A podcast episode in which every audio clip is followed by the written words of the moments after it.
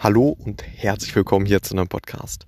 Eine kurze und knappe Definition des aktuell sehr großen Buzzwords CDP, also Customer Data Plattform.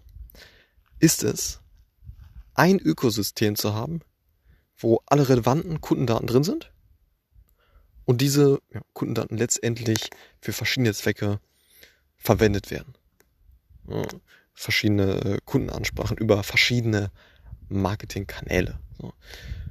Und das als ja, kurze, knappe Definition, inspiriert durch den äh, Podcast My Data is Better Than Yours, den ich äh, auf jeden Fall wärmstens empfehlen kann.